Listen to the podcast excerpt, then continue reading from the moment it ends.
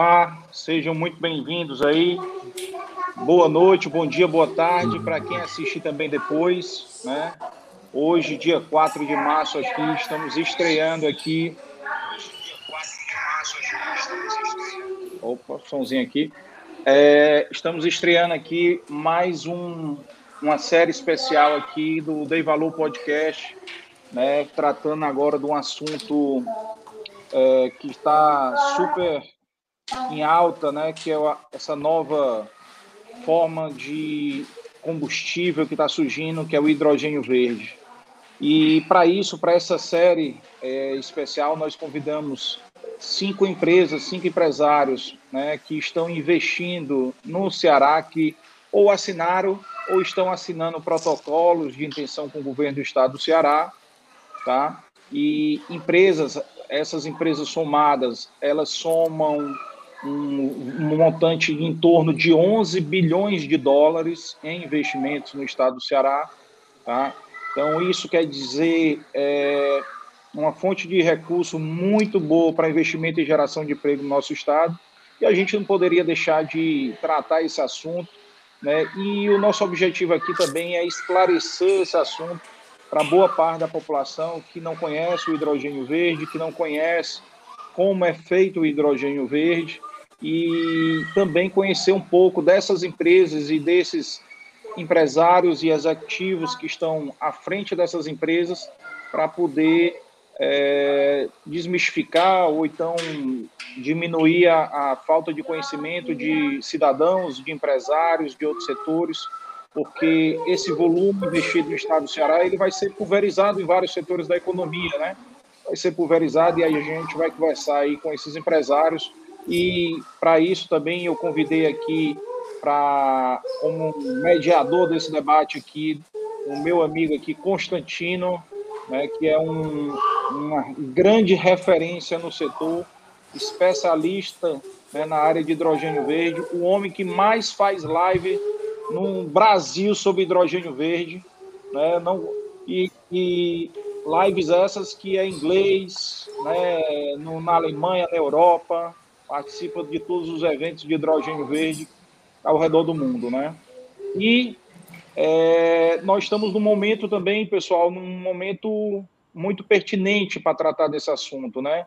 Do que está acontecendo agora, né, na, na Europa, com essa guerra entre Rússia e Ucrânia e essa dependência energética da Europa Ocidental, né, para da Rússia, né, do gás que a Rússia produz é, a Rússia é o, se eu não me engano, é o terceiro maior produtor né, de petróleo do mundo, né? Então, é, a Europa cada vez mais quer ficar menos dependente da Rússia e para isso surge uma oportunidade e surge um oceano azul, né? E aí queria aqui dar boas-vindas ao nosso convidado especial de hoje, né, que é o grande Luiz Eugênio Pontes, amigo de longas datas aí. Conheci o Luiz Eugênio quando eu estava na AGE e, se eu não me engano, ele era presidente do Trigo, né, Luiz Eugênio? É, Trigo e, e Massas. Eu era e Massas. Era bipresidente. Então, e hoje é empresário do ramo, do segmento, e está atuando em, em, várias áreas dentro do, desse segmento de energias renováveis e para a gente é de grande importância poder conhecer mais né, o que, que os empresários do setor estão pensando né, e a gente poder tirar um pouco mais de, de dúvidas, né, tanto dúvidas de, de pessoas que não conhecem o setor, como eu, por exemplo, sou novo no setor, estudo, estou estudando, mas pessoas que conhecem muito menos, né? E para isso, né, conto com a ajuda do grande Constantino, né? Seja bem-vindo, Constantino, também. Muito obrigado, muito obrigado, Carlos Holanda. É um prazer estar aqui com você e com o Luiz Eugênio. E amigo Luiz Eugênio, seja muito bem-vindo, amigo. Você está aqui. Obrigado, casa, obrigado, pelo, obrigado pelo convite, é uma honra aqui, né? Estar com o meu amigo Constantino Ficado, também colega de muito, muito tempo, uma amizade bem, bem consolidada aí de muitos anos. E como você falou, Carlos, a gente já se conhece já há um certo tempo, né? De convivência na Federação das Indústrias, onde eu fui presidente dos sindicatos e, posteriormente diretor durante a, a gestão do Beto Studa, e a gente tem aí uma caminhada longa aí, né, nesses tempos de, de federação. Isso aí, isso aí, amigo. E, e aí vamos entrar aqui, amigo, nesse, nesse assunto agora, e aí entrando bem, sendo direto ao assunto, eu até queria, queria que o Constantino fizesse aí umas considerações iniciais, Constantino, aí sobre essas oportunidades, né? O Constantino também é, trabalha, né, no governo do estado, né? então tem um conhecimento na área também muito grande e dar uma pincelada, Constantino, aí para a gente entender um pouco mais né, do hidrogênio verde, as expectativas do setor e esse mar de oportunidades que você enxerga para que o nosso amigo Luiz Eugênio possa aí é, falar um pouco aí da, da Cactus e falar um pouco desses, desses projetos e desse mega investimento né, que ele está chefiando aí para da Cactus aqui no estado do Ceará. Ok, Carlos, é um prazer realmente, repetindo apenas, né, estar com você e com o Luiz Eugênio, grande amigo de longas datas, né? E parceiro também de, de muitas empreitadas. Né? Eu, eu queria falar apenas que é, realmente esse projeto ele, ele vem de encontro a uma necessidade do mundo, né? E a gente percebe que com é, essa, esse conflito armado que está acontecendo entre Rússia e Ucrânia, é, há uma exposição muito forte da dependência da Europa, não apenas do gás russo, mas até dos hidrocarbonetos é, e combustíveis fósseis aí do, do, Oriente Médio, fazendo com que, de certa forma, a Europa ela se, fique estrangulada no que diz respeito ao suprimento de matérias-primas e combustíveis é, para a sua indústria. Isso, obviamente, tem um custo muito alto. E essa guerra ela, ela revela exatamente isso. Entretanto, é, hoje mesmo eu estava conversando com o Luiz Eugênio, esse conflito ele acelera uma decisão do mundo de apressar né, a, a, transição energética. Porque, como você falou, o hidrogênio ele é um combustível? Sim, é um combustível mas ele é também matéria-prima para muitos produtos da indústria petroquímica que hoje funciona a partir dos combustíveis fósseis. Só para vocês terem uma ideia, o Brasil hoje, e o Luiz Eugênio sabe disso, né, é o país mais forte do agrobusiness mundial. Isso posto, né, nós temos uma dependência imensa da produção de fertilizantes é, importados que nesse momento, com essa, eh, eh, essa crise na Europa, torna o suprimento, é, é, vamos dizer assim, é, frágil, expondo a, ferida mundial no que diz respeito à segurança, não apenas no suprimento dos fertilizantes, mas no suprimento dos combustíveis, que combustível, em suma, é energia. E é isso que o hidrogênio é, é um grande vetor energético. Né? Eu queria falar um pouco né, desse contexto atual e essa oportunidade que o Ceará está vivendo, porque o Ceará, bem como todos os, nordeste, os estados do Nordeste, tem um potencial imenso de geração de energias renováveis. O hidrogênio nada mais é do que aquele hidrogênio tá, fabricado ou produzido através da eletrólise da água usando as energias renováveis. Esse é o, é o, é o hidrogênio verde. Um hidrogênio que não emite qualquer é, é, é emissão poluente, qualquer fator poluente na nossa atmosfera, contribuindo para toda essa descarbonização da, da economia mundial. E o Ceará está preparado. O Ceará, eu acho que há mais de 30 anos, vem numa, uh, num compasso de políticas públicas, vamos dizer assim, contínuas, Independente dos governadores que assumem o Estado, o Ceará tem se destacado e isso é, faz com que essa continuidade dê segurança, inclusive jurídica, aos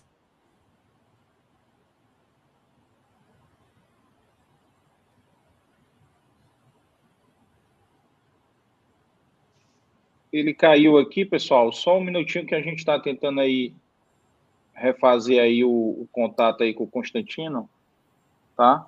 É, enquanto isso. Problemas na, são problemas da tecnologia, né?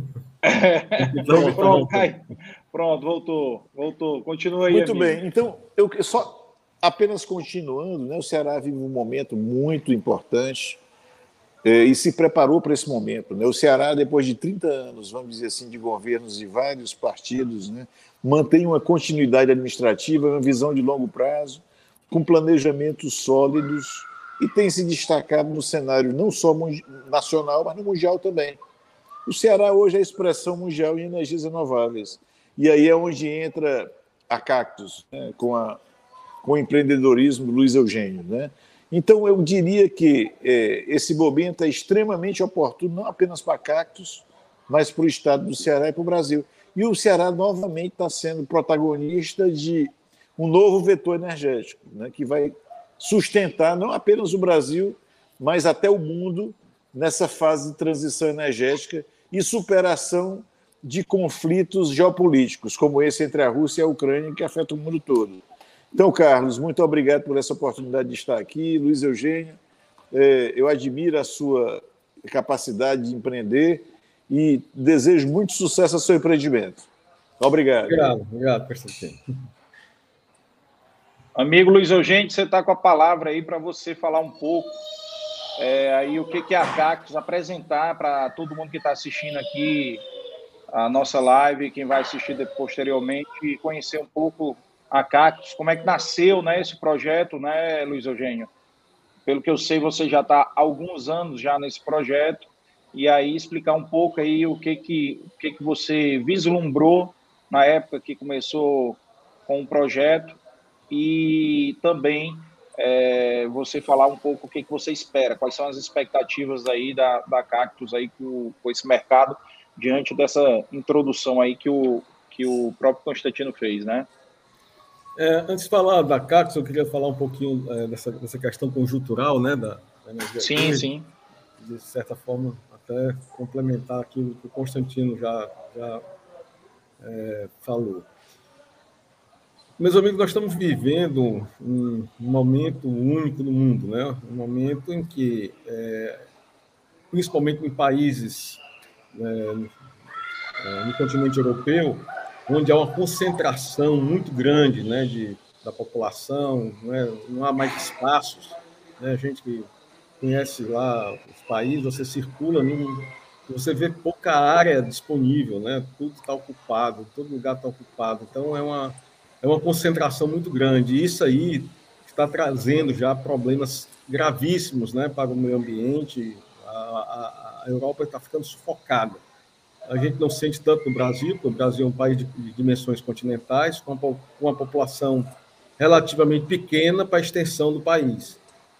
Então, há uma necessidade né, do mundo antigo, né, fala Europa principalmente, em se descarbonizar, né, começar a pensar nisso porque senão, num prazo de 10 a 15, 20 anos, você vai criar um ambiente completamente inóspito para a vida humana. Começar a acentuar as doenças a, a, a respiratórias e, e, outros tipos de contaminações de solo, de agricultura, de tudo, né? porque pelo excesso de carbono que é jogado na atmosfera, em, é, em solo.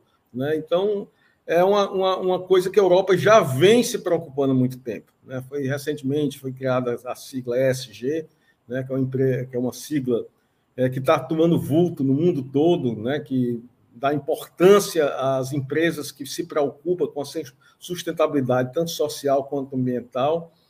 Isso vai ser, num, num, num prazo muito curto, vai determinar a sobrevivência dessas empresas no mercado porque vai chegar um ponto que as empresas que não tiverem uma preocupação com essa, com essa questão da sustentabilidade, seja ambiental, seja social, vão ficar a parte do mercado de consumo, certo? O consumidor vai começar a rejeitar isso. Essa mentalidade já está bem, bem forte na Europa, que no Brasil está um pouco incipiente ainda, né? Porque já dizia um amigo meu, quem está no vermelho não pensa no verde, né?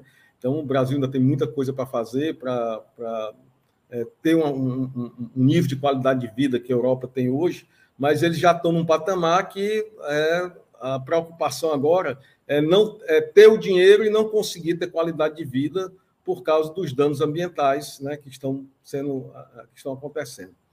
Dentro desse cenário, a gente vê uma substituição natural do principal poluidor, né, que é o combustível fóssil, o petróleo. Né, eu diria até que o petróleo ele está morrendo antes de acabar, certo? Não, não se vai esperar os 50 anos que ainda tem que dizem se ter de reserva aí. O, o, o mundo não vai aguentar ainda usar é, é mais 50 anos de petróleo né, pelos motivos que eu já falei. Então, é um, é um combustível que tende a, a, a, a se extinguir antes dele, dele acabar fisicamente. Então, é, o que é que acontece? Dentro, nesse cenário é, de, de, sobrevivência do planeta, surgiu já o hidrogênio não é uma coisa nova, né, mas aí em função de custos, né, o, o petróleo e todo existe todo um, uma, uma, um imobilizado enorme mundial de carros, de estruturas de, de, de, consumo, tudo baseado no petróleo, que não pode ser trocada de uma hora para outra. Mas, é, em função dessa deterioração, dessa degradação do meio ambiente, em, em, em velocidades cada vez maiores, há uma, uma, uma, tendência de uma substituição mais rápido possível né, desse combustível. E aí vem o hidrogênio. O hidrogênio é um combustível perfeito. Imagina se um carro é, movido a hidrogênio, que o que sai no cano de descarga é vapor d'água. Então, é, um, é, a combustão mais perfeita que existe, certo? Então, é, mas também, para ser gerado hidrogênio, como o Constantino explicou, é preciso, são precisas duas matérias-primas, a água e energia elétrica. Né? O H2O, é, que, que é, de onde se, se retira o H2, que é o hidrogênio, ele é retirado através de uma relação de, de hidrólise de alto impacto, né, de alta energia, e se consome muita energia para fazer isso. E essa energia não adianta ser de, de é, uma energia suja, porque você estaria trocando seis por meia dúzia. Você estava tirando a poluição do carro, mas estava colocando a poluição na fonte geradora de energia para, obter o hidrogênio. Então, você no, no balanço no balanço de contaminação, você não estava fazendo grande troca. Então, a energia para gerar o hidrogênio verde tem que ser uma energia verde, tem que ser uma energia é, sustentável, tem que ser uma energia renovável, que não polua. E aí vem as hidrelétricas, né, a, a, a energia solar e a energia é, eólica, principalmente essa, essas três. E a energia é, hidráulica ela é complicada, porque demanda investimentos bilionários, um, assim, um, um uso é, de, de, grandes extensões de água que normalmente cobrem cidades, matas, e de qualquer maneira acaba prejudicando também o, o meio ambiente de alguma forma. Então, o que, so, o que sobraram foi, foi a, a energia solar e a energia eólica, para que se gere esse hidrogênio. Só que aí, né, nesse, nesse primeiro momento, o hidrogênio ele não, não compete na nível de custos com o, o, combustível fóssil, porque toda a estrutura mundial está baseada no combustível fóssil. Então, os governos né, criaram fundos, principalmente o europeu, onde tem uma necessidade maior de acelerar esse processo, de é, colocar fundos de investimento é, baseado em dinheiro é, governamental para subsidiar esses projetos. E daí é, começaram a se estudar no mundo todo locais, tá certo? Para se instalar esse, esse, esses projetos. Imagine você colocar uma usina de, de, de, solar na Europa, onde quatro meses por ano não se vê o sol, tá certo? Temperaturas baixíssimas, é, dificuldades enormes de conseguir terreno, né? Os terrenos caríssimos, né? Como é que vai colocar essas placas solares? E o Ceará aí vem o contexto do, do Ceará que por uma questão é, de, de, de, de, uma junção né, de equidistância logística da Europa dos Estados Unidos, nós estamos a 6 mil quilômetros, tanto dos Estados Unidos quanto da Europa, né, é, um, é um ponto mais próximo da América do Sul, do, do, dos dois principais centros né, de, de, é, é, de, das economias mais fortes do mundo.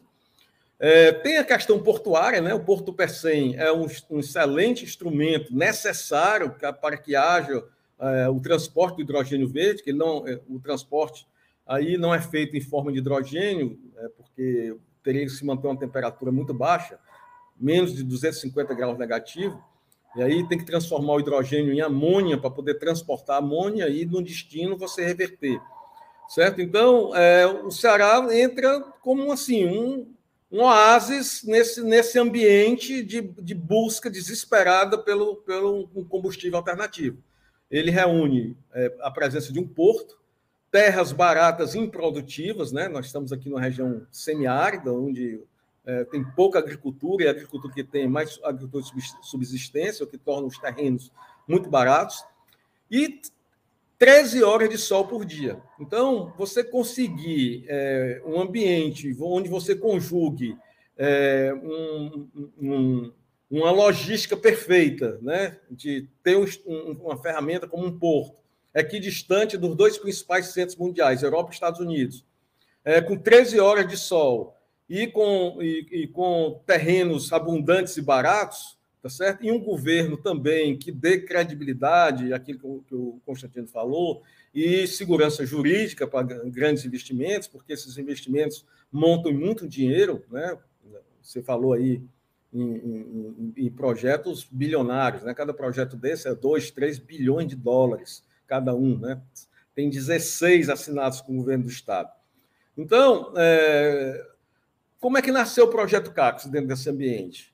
Essa história de, de, de, inovação, acho que faz parte do, no, do meu DNA. Eu gosto desde, desde os princípios, né? Eu, eu, assim, quando me vi com gente, como executivo, comecei no grupo é, J. Macedo, depois passei 25 anos como diretor do grupo M. Dias Branco.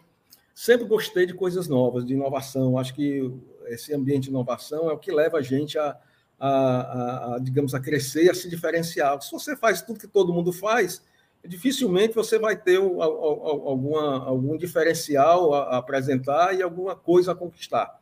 Tá certo? Você vai ser uma pessoa comum num lugar comum. Então, eu, eu realmente abomino essa, essa história de, de fazer o que todo mundo faz. Eu gosto de, de, de, de é, passear nesse ambiente de inovação.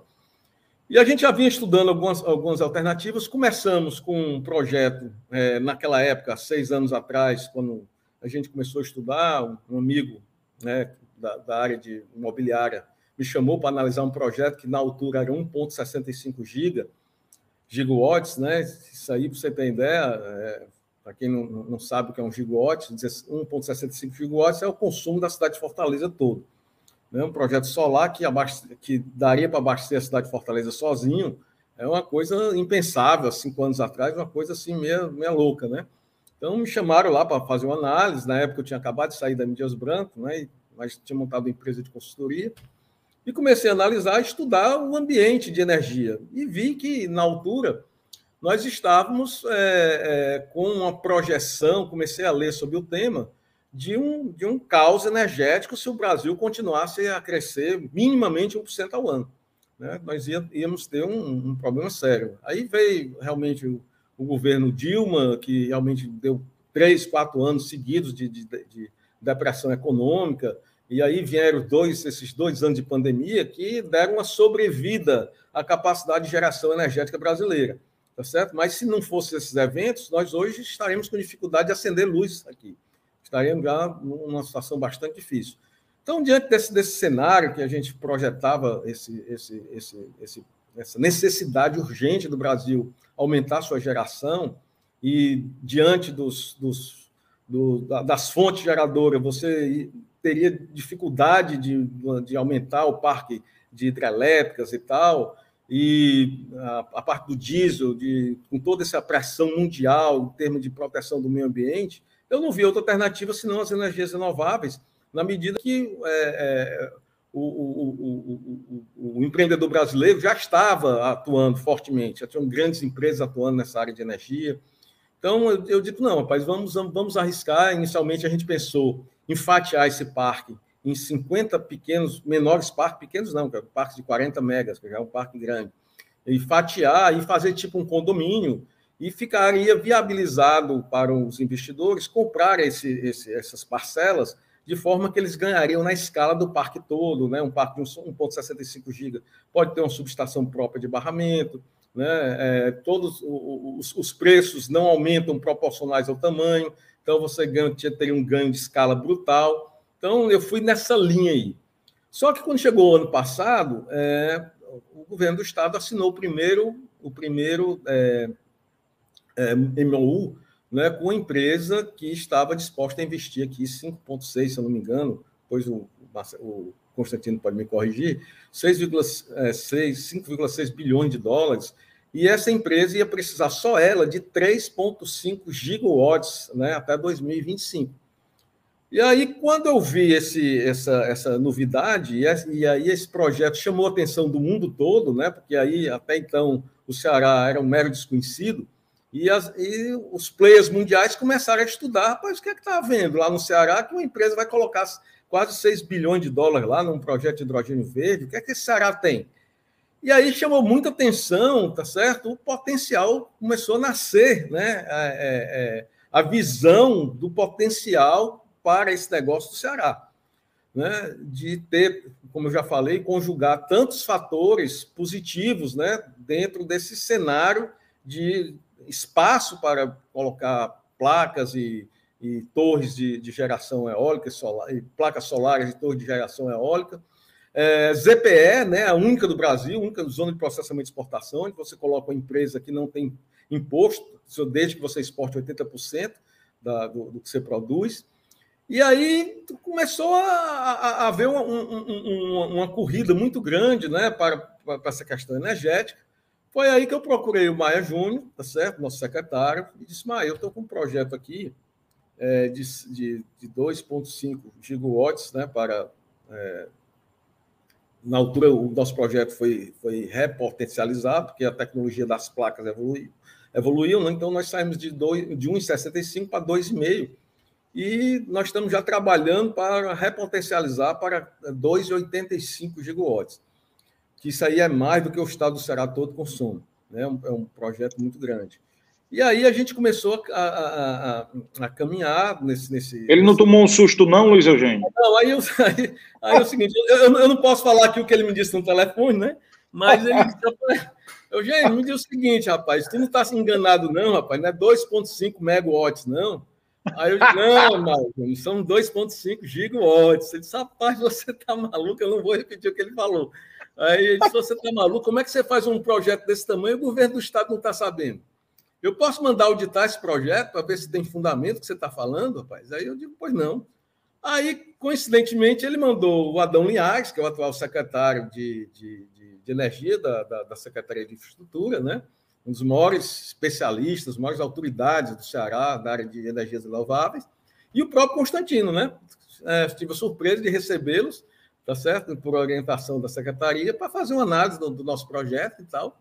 E aí foi que a gente começou a, a digamos assim, a, a ter um estudo mais profundo de, de como utilizar esse parque, não mais como, como um condomínio, como ele foi projetado inicialmente, tá certo? Mas para acoplá-lo a um projeto de hidrogênio. Porque eu comecei a analisar os projetos que estavam chegando, né? Todo dia chegava projeto novo, né, na secretaria, e esses projetos nenhum tinha geração própria. Nenhum deles tinha. E aconteceu um evento na FIEC e é, eu convidei para almoçar um, um representante da Câmara de Comércio Brasil-Alemanha.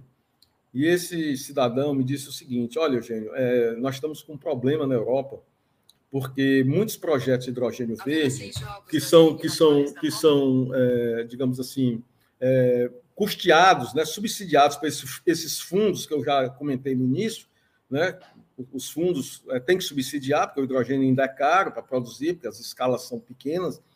Então, esses fundos de, de, de fomento é, europeu estão subsidiando. E estava tendo alguns problemas, seguinte, alguns projetos começavam com, sei lá, 500 megas, já estavam em 1 giga, e não se comprovava, estava dificultando a, ao governo comprovar se a fonte de, de energia que abastecia esses projetos era realmente verde, tá certo? Os projetos crescendo a uma velocidade muito grande e a, e a energia, o governo tendo que auditar para saber se aquela energia é verde. Pô, se eu estou botando dinheiro para subsidiar um projeto verde e essa energia não é verde, eu não estou fazendo nada. Então, começou a dar uma preocupação no governo, e ele me falou que existe já na Alemanha, é, tramitando no Congresso alemão, uma lei que vai obrigar aos novos projetos terem geração própria de energia, para que o projeto fique, é, é, que garanta que toda a energia que ele está usando na eletrólise do, do, da água para é, fabricar o hidrogênio verde seja de fonte renovável. E aí, é, isso me acendeu os olhos, e tempos depois a gente falando com um investidor, que até hoje vai, de repente, acaba, vai ser, estamos negociando para até, até ser sócio nosso, um grande investidor do Canadá, e ele falou, gente, não é só a Alemanha, não. A França também está entrando com isso aí e vai vir muita gente atrás. Só que Bastava a Alemanha estar com essa lei, porque 80% do dinheiro desses fundos é de origem alemã. Então, se o Alemanha disser que não, não, não, não financia mais gente que não tenha geração própria no projeto de hidrogênio verde, é, basta a Alemanha dizer que não, que o dinheiro é dela, não vai acontecer. Então, eu digo, rapaz, é, é, a gente começou a conjugar, né? Eu, eu, a gente já estava é, é namorando essa história do hidrogênio verde, e como tinha a, a Uruquê, esse parque, esse parque solar, não. Então, acho que a gente tem uma energia, é, é, um projeto grande de, de, de, de, geração de energia, que, ao conjugar com um, um projeto de é, é hidrogênio verde, vai valorizar os dois projetos. Né? Primeiro que vai acaba a necessidade é, do, do, do, Parque Uruquê para trabalhar com vários parques menores, né? uma, uma, o que, com, o que com certeza dificultaria sobremaneira a gestão disso aí, tinha que ter uma verdadeira empresa para fazer a gestão disso aí. E, por outro lado, é, é, dava importância a, a, a, um projeto que, que passa a ter a possibilidade, tá certo? De ter a, a sua geração própria, né? Então, ou seja, de Uruquê, ou seja, de outro projeto que também nós estamos começando é, é no Maranhão. E aí a gente começou a estudar essa possibilidade de fazer um trabalho é, junto ao governo do estado, onde a gente apresentássemos um projeto integrado, tá certo? É, apesar da Uruque ser uma empresa independente, né, em algum momento, se aparecer uma, uma, uma oportunidade de ela ser vendida é, separadamente, a gente vai vender e vai atrás de fazer outro projeto. Mas, assim, é, a tendência é que é, os dois juntos ganhem, né? O Auruque ganha com a Cactus e a Cactus ganha com a Auruque. Né? Então é isso que a gente está tá, tá apostando. E aí, a gente, é, quando o Maia me chamou, depois da, depois da, da auditoria do, do, do, Constantino e do Adão Linhares, o Maia me chamou na secretaria e quando eu cheguei lá, eu tomei um susto, porque tinha uma mesa lá com umas 20 pessoas, gente de todo, todo, todas as áreas do governo, e o Constantino e o, o Adão também presentes lá, e o, o, o Maia, rapaz, eu queria que você apresentasse agora. Agora que eu sei que, que esse projeto tem consistência, eu gostaria que você apresentasse aqui para os integrantes do governo. E aí eu fui fazer a apresentação e comecei logo com a Cactus, né, com hidrogênio verde. E aí o Maia, peraí, rapaz, tu veio aqui apresentar um projeto de hidrogênio verde ou, de, ou da quê? Eu digo, rapaz, eu vou apresentar um projeto integrado. Aí ele começou a bater foto da, da minha apresentação. Eu digo, rapaz, não precisa não, eu vou deixar essa apresentação aqui na secretaria. E aí, rapaz, foi, foi um, realmente um, um, um, sucesso, muito bem acolhido pelo governo do Estado, tá certo? Que realmente gostou muito do que viu.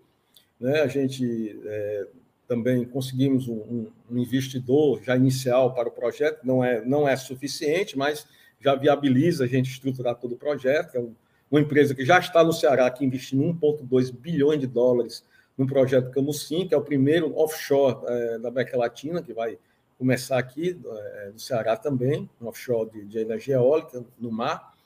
Né? Então, esse, esse, fundo já está aqui com esse projeto, né? investindo, então se associou com a gente na Cactus. Isso aí deu um respaldo muito bom para, para a Cactus. E agora, hoje, a gente já, já, já, já está com outros investidores em vista é, entrando, a gente hoje está conversando com muita gente. É, então, é, aí nasceu a Cactus, tá certo? Como um projeto integrado.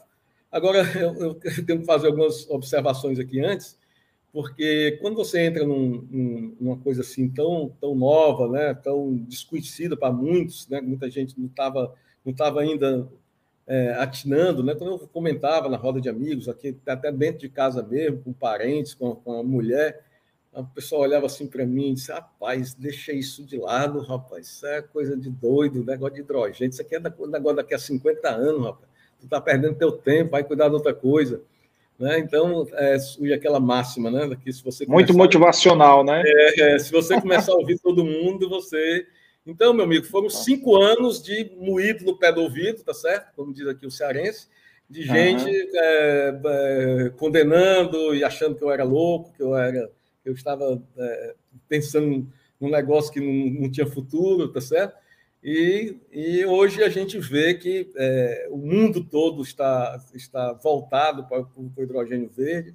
Essa guerra na, na Ucrânia com a Rússia, que vai suspender, né, a Europa vai deixar de, de se abastecer com, com, com gás da, da, Ucrânia.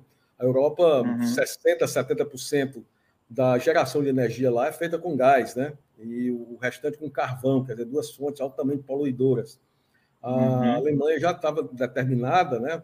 É, essa informação é a fonte do, do próprio da Câmara de Comércio Brasil-Alemanha, a depois de 2030 não começar a fechar as usinas de carvão, tá certo? E já e esse processo de hidrogênio verde vai ser muito acelerado.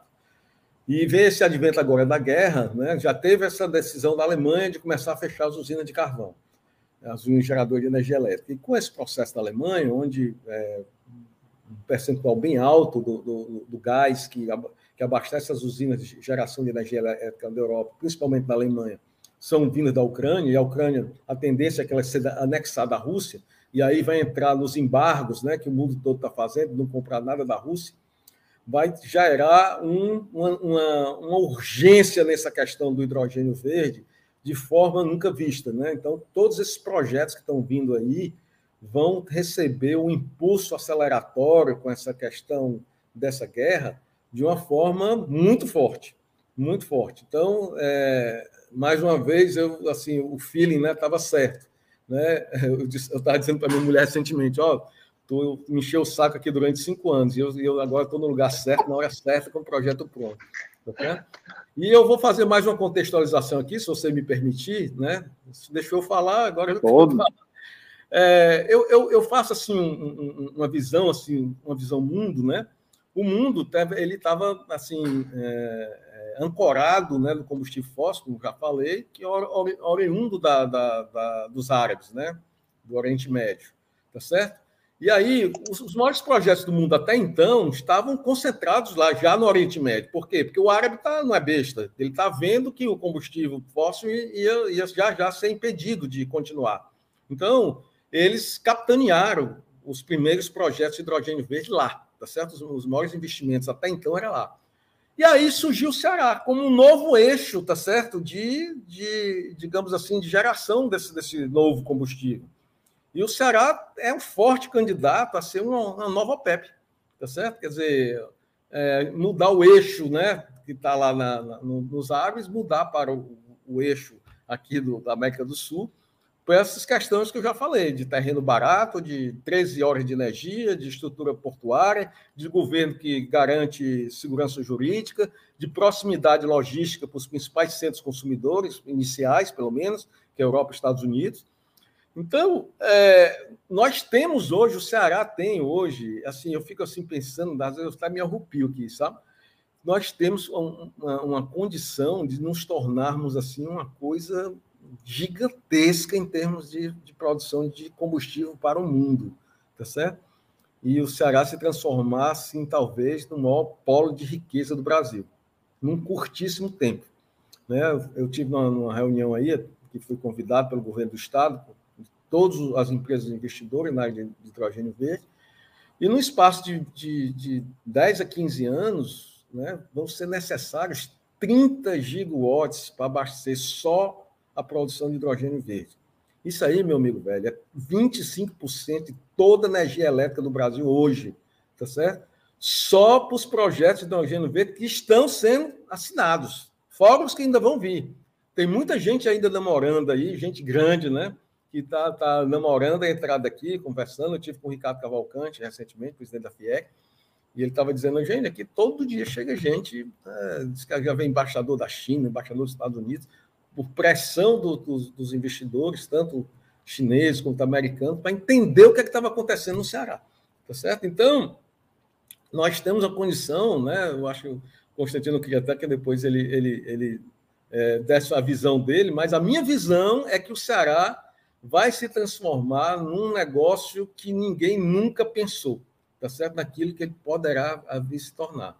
Se a gente começar a caminhar corretamente, dando segurança a esse povo, tá certo? Sendo ágeis, sendo, digamos assim, competentes né, nas, nas esferas de, de, de, aprovação de projeto, de, claro, tem que ter todos os cuidados, né, e tudo.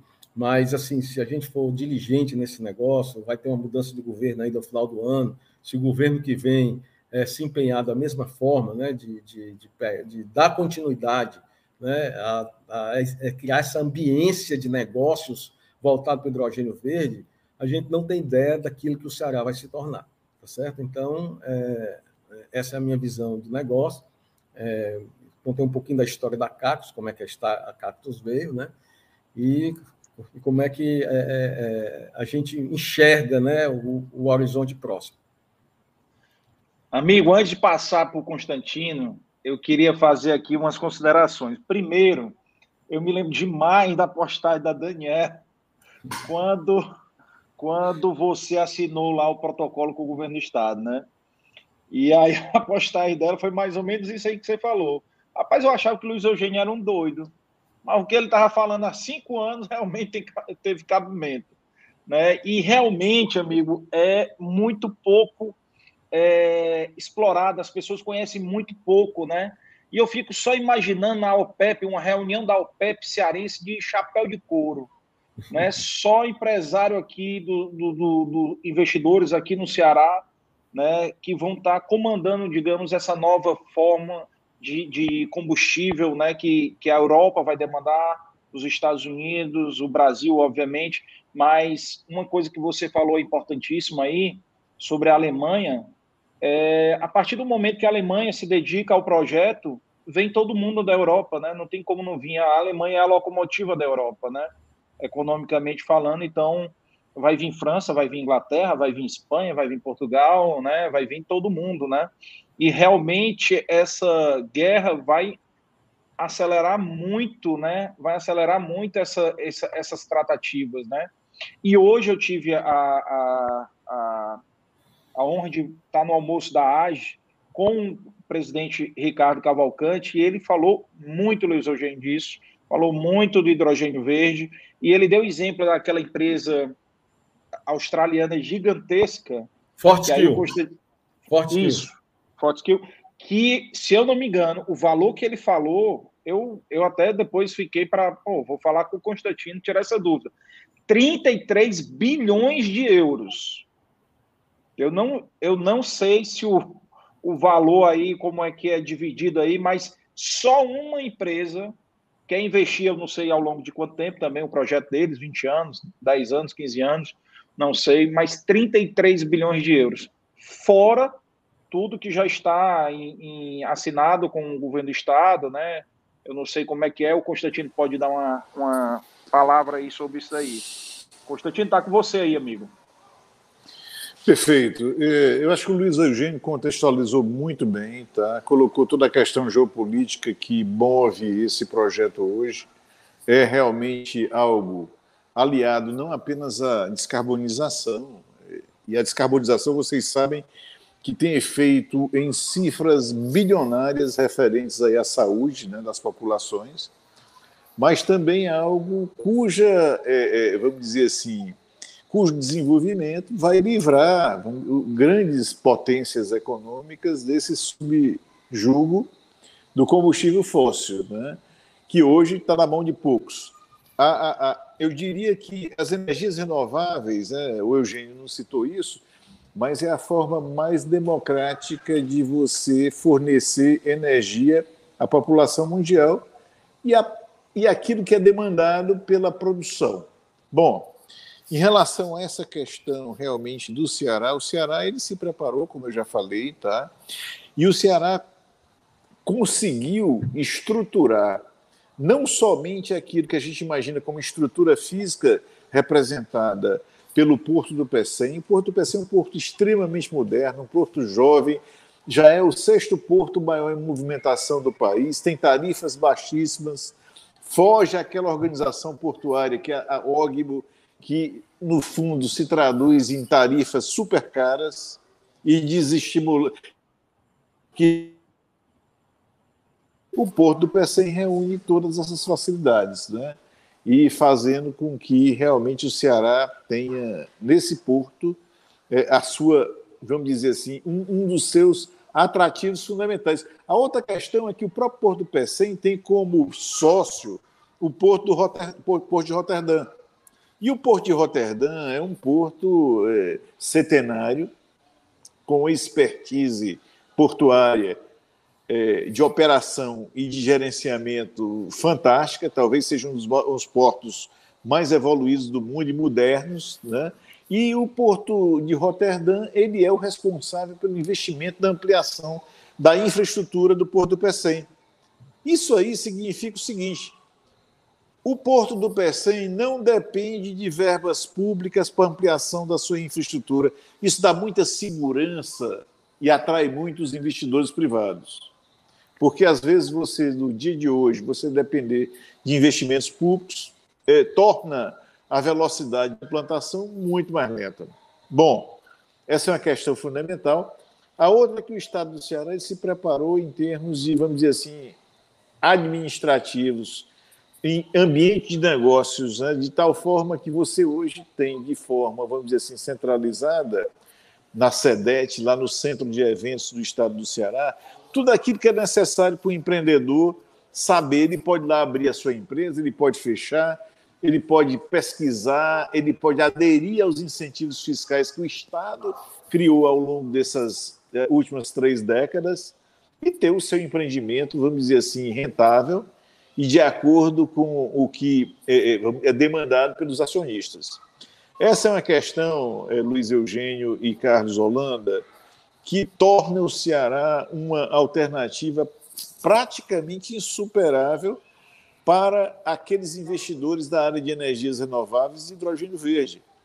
Eu, se eu fosse dizer para vocês o que representam esses memorandos assinados pelo Estado do Ceará, seria um escândalo. Porque o Luiz Eugênio, aliás, o Carlos Holanda, falou em 33 bilhões de euros de uma única empresa.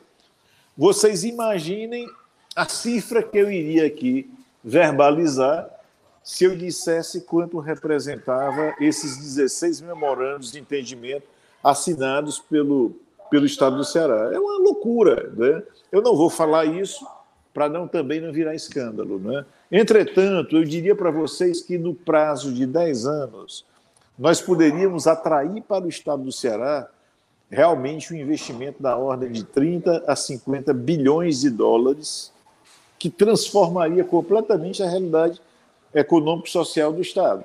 Isso é realidade. E o Eugênio colocou muito bem: se porventura não houverem constrangimentos à implantação desse empreendimento, desses empreendimentos, nós seremos uma potência, e aí eu diria, o Ceará vai ser a casa do hidrogênio né, no mundo, né? a casa do hidrogênio verde, não tenho dúvida, no Brasil, e no mundo. Então, o principal desafio hoje é manter a velocidade que nós temos hoje, né? Ou seja, nós somos hoje o Estado do Brasil e não apenas o Estado do Brasil. Se a gente nos considerarmos como país hoje, tá? O Estado do Ceará traiu MOUs, né? ou seja, memorandos é, de grandes players mundiais dessa área, tá? que supera a maioria dos países. Ou seja, realmente o Ceará ele foi colocado agora no mapa mundial e tem uma oportunidade de ouro e que vai depender de toda essa agilidade a qual o Luiz Egênio se referiu, de nós não causarmos constrangimentos de, quaisquer natureza para os investidores. Eu estou otimista, né? eu não tenho dúvida também de que esse otimismo ele precisa ser lastreado por ações de todas as instituições dos estados, os entes públicos, entes privados. E se esses entes públicos e privados se associarem com uma única missão de viabilizar esses empreendimentos, o Ceará pode ser transformado num prazo de 10 a 20 anos numa potência. E aí, Luiz Eugênio e Carlos Holanda, nós seríamos a Arábia Saudita desse, desse tipo de energia. Tá? Eu estou otimista e coloco também essa mensagem de otimismo aqui para que vocês saibam que o nosso potencial é imenso. Obrigado, Carlos. Constantino, eu acho que, dando uma, uma, um bom exemplo aí, viu, Luiz Eugênio, também, é, eu acho que o Ceará seria uma Califórnia para os Estados Unidos, né? Seria uma, uma economia gigantesca dentro de um país, e tomara que seja, né? Nós aqui do Ceará queremos muito que isso aconteça. Agora, Constantino, sem dar valores Carlos, exatos. Ah. Sim, eu queria só acrescentar o seguinte: se nós formos olhar para o panorama hoje é, de energias eólica offshore, é, tão somente foi publicada a resolução e aprovada pelo governo federal a resolução para a geração eólica offshore, nós já temos hoje quase 20 gigawatts de projetos eólicos offshore é, com entrada do IBAMA pelo estado do Ceará. Só para vocês terem uma ideia, né, isso significa que se nós somarmos isso aos projetos fotovoltaicos que também estão em curso e aquilo que o Ceará já produz e já tem aprovado, nós teríamos aí em 10 anos algo em torno de 40 gigawatts de produção de energia renovável no Ceará. O Brasil hoje produz, eh, na sua totalidade, somando todas as fontes fósseis, renováveis, hidrelétrica, solar, eólica, 173 GB. E eu estou falando que o Ceará pode vir a produzir, nos próximos 10 anos, algo em torno de 40 GB, o que nos tornaria uma das maiores potências energéticas do mundo, né? Carlos, perdão, mas eu queria dar essa informação. Não, excelente, excelente informação e, e super valiosa. E aí eu, sem você dar os valores exatos, certo? Mas a minha, a minha estimativa, pegando, juntando aí as informações de um e de outro, é que esses protocolos de intenção aí que, você, que o governo do estado tem hoje aí, ou assinado, ou, ou caminhando para assinatura, deva ser na ordem de algo em torno de 200 bilhões de dólares, né? Porque se você tem aí 33 bilhões de euros só de uma única empresa, então vamos supor que fique entre 200 e 250 bilhões de dólares. Nós estamos falando em um quarto de trilhão de, de, de dólares, né? Nós estamos falando aí de. Vamos botar hoje o dólar está mais ou menos 5, né? Então estamos falando aí é, 1 trilhão e 250 bilhões de reais, certo? É uma coisa assim é, estratosférica total. E pegando um lado pessimista do negócio, né? Vamos supor que o Ceará consiga é, mesmo colocar para dentro 10% disso, tá? 10% disso, 25 bilhões de dólares, né? Vamos colocar aí 25 bilhões de dólares. 25 bilhões de dólares dentro da economia do Ceará ao longo de 10 anos, 15 anos, não sei o tempo exato aí, vai mudar totalmente a realidade econômica do nosso estado e da região também, né? Não só daqui. E aí, Constantino é, e Luiz Eugênio, aí, aí até, Luiz Eugênio, saber eu não sei como é que está a questão do, do, estudo de viabilidade econômica, de investimentos, do, já da, aí entrando aí um pouco do teu projeto, da Cactus. Mas, por exemplo, é, quanto desse investimento, desses 25 bilhões de dólares, vai ser destinado na aquisição de máquinas e equipamentos né, produzidos, claro que não todos, mas alguma parte vai ser produzida no Ceará, né, ou, ou no Brasil, Tá entendendo? Então, assim, o que eu vejo é que boa parte desses recursos, por exemplo, o setor petroquímico, o setor metalúrgico, né? Então, assim, é uma série de setores aqui no estado do Ceará, ligados lá à FIEC, né, Luiz Eugênio? Lá o CIMEC, o, o, o, Sindiquímica e, e, vários sindicatos que vão poder é, colher um pouco desses frutos, né? Não só na economia geral, e a geração de empregos, né?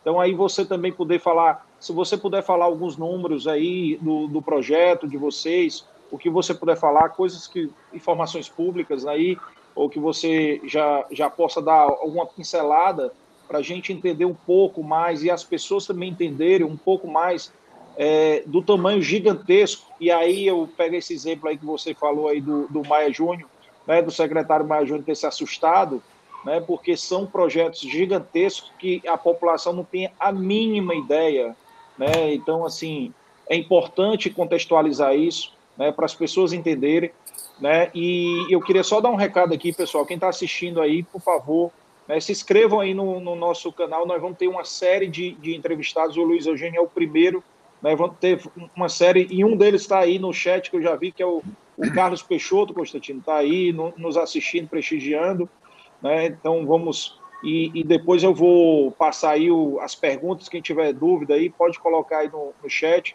e depois nas, no, no, final eu vou passar aí para o Luiz Eugênio responder e o Constantino também.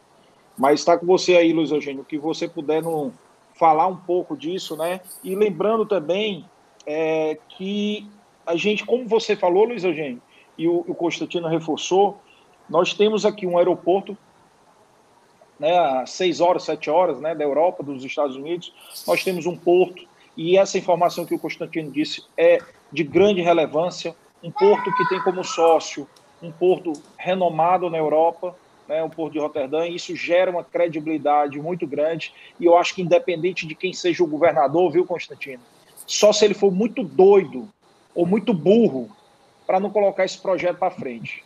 Né? Então, assim, guardando aí um pouco aí a ressalva aí das palavras, mas eu acho que não tem muito o que falar em relação ao, ao, ao governador se ele não, tiver, não olhar isso como um, realmente uma mega oportunidade de mudar o estado do Ceará. E aí, Constantino e, e, e Luiz Eugênio, também é uma coisa que, que me preocupa, é a matéria-prima, né? Que a matéria-prima, vento e sol, nós temos, beleza. E a água? E a água? Como é que nós vamos conseguir essa eu, água aí para o, o hidrogênio verde, né? E aí o Constantino pois é, tem... Nós, ah. nós não teríamos problema uh, de vamos dizer assim, natureza alguma em relação à água. Hoje, quando a gente fala em água, eu não tenho dúvida de que, por exemplo, a água do sistema público, tá? dos reservatórios nacionais, sejam cearenses ou eh, de quaisquer estados, eles hoje sofrem com as estiagens. Tá? Então, toda a, a, a, a lógica que vai ser montada para o suprimento de água para esse projeto, ela vem de duas fontes. Ela vem do, do tratamento da água, de rejeito, de esgoto, tá?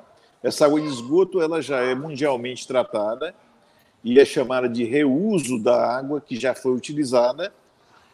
Para vocês terem uma ideia, se a gente fosse aproveitar toda essa água da região metropolitana de Fortaleza, nós teríamos algo em torno de 5 metros cúbicos por segundo. Isso por si só já seria suficiente para suprir toda a necessidade do projeto. Por outro lado, a ideia, é, e é uma decisão de governo, não é decisão minha, é de, vamos dizer assim, é conjugar a água de reuso, ou seja, a água de esgoto tratada, com a, a, a, a água dessalinizada. Por quê? Porque esse mix? Porque isso vai gerar para o estado do Ceará, que é um estado que sofre com as estiagens, uma segurança hídrica maior. Então não tem como faltar água para o projeto. Hoje em dia é inadmissível, do ponto de vista político, você usar a água doce para alimentar um projeto industrial. Então, um projeto industrial hoje, especialmente na Europa, ou, por exemplo, no Oriente Médio, ele é alimentado por água de esgoto tratada, tá? porque são águas que podem ser mais baratas até do que a desalinizada. E a água desalinizada ela vai para o consumo humano, é uma água mais cara. Então, esse mix, essa combinação entre a água tratada do esgoto e a água dessalinizada vai gerar para o estado do Ceará uma segurança hídrica nunca é, vista no estado. Então, Carlos, eu queria te dizer isso. queria fazer uma ressalva apenas com relação aos números. Tá? Quando a gente fala em 200 bilhões de dólares, é, ou de 36 bilhões de euros para investimento, por exemplo, de uma Fortescue, ela está pensando no mundo todo, não é apenas no Ceará. Entretanto, o que você traçou em termos de cenário é real. E é o que eu considero nos meus estudos. Quando eu olho para esses memorandos que estão assinados e aqueles que serão assinados no curto prazo, eu construo um cenário. Mesmo com esse cenário pessimista, o volume de investimentos que pode ser atraído é imenso, desde que nós eliminemos os constrangimentos. Então, Carlos, eu acho que o potencial para a gente mudar essa realidade socioeconômica é muito grande, ok? É, realmente é um, um oceano azul total, né? Para a gente aproveitar essa oportunidade.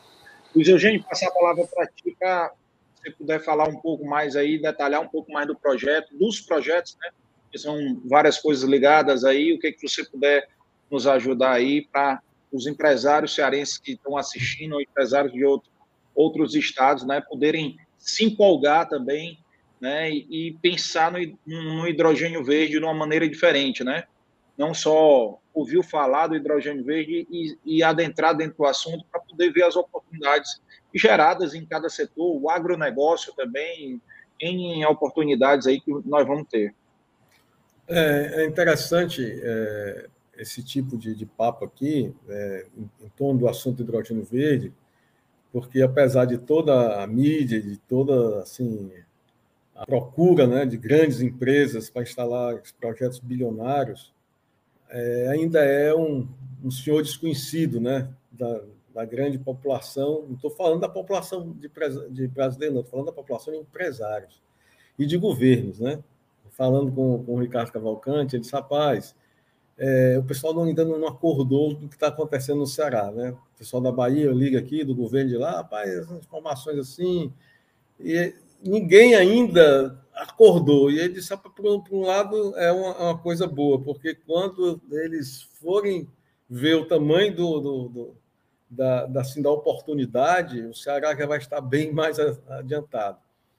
E é verdade, né? A gente vê assim, uma, uma, uma desinformação muito grande ainda, né? Um, é um assunto muito novo, apesar de estar em plena ebulição e agora com de novo com o advento da guerra aí é, da Ucrânia, que é o grande abastecedor de, de gás é, para a, a produção de, de, energia elétrica na Europa, vai acelerar de maneira brutal esse, esse, o andamento desse projeto.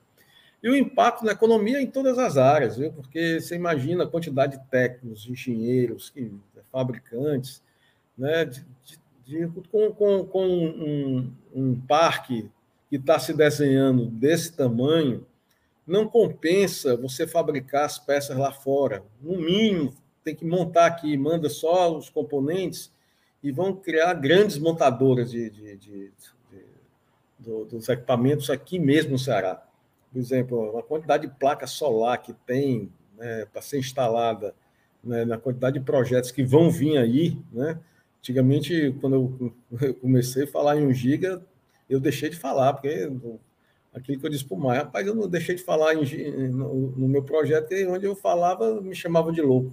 E hoje, um projeto de 3 GB, que é o tamanho do nosso, vai ficar em breve, então, é comum, né? Deve ter uns três ou quatro aí que estão já começando a se instalar nesse, tamanho, né?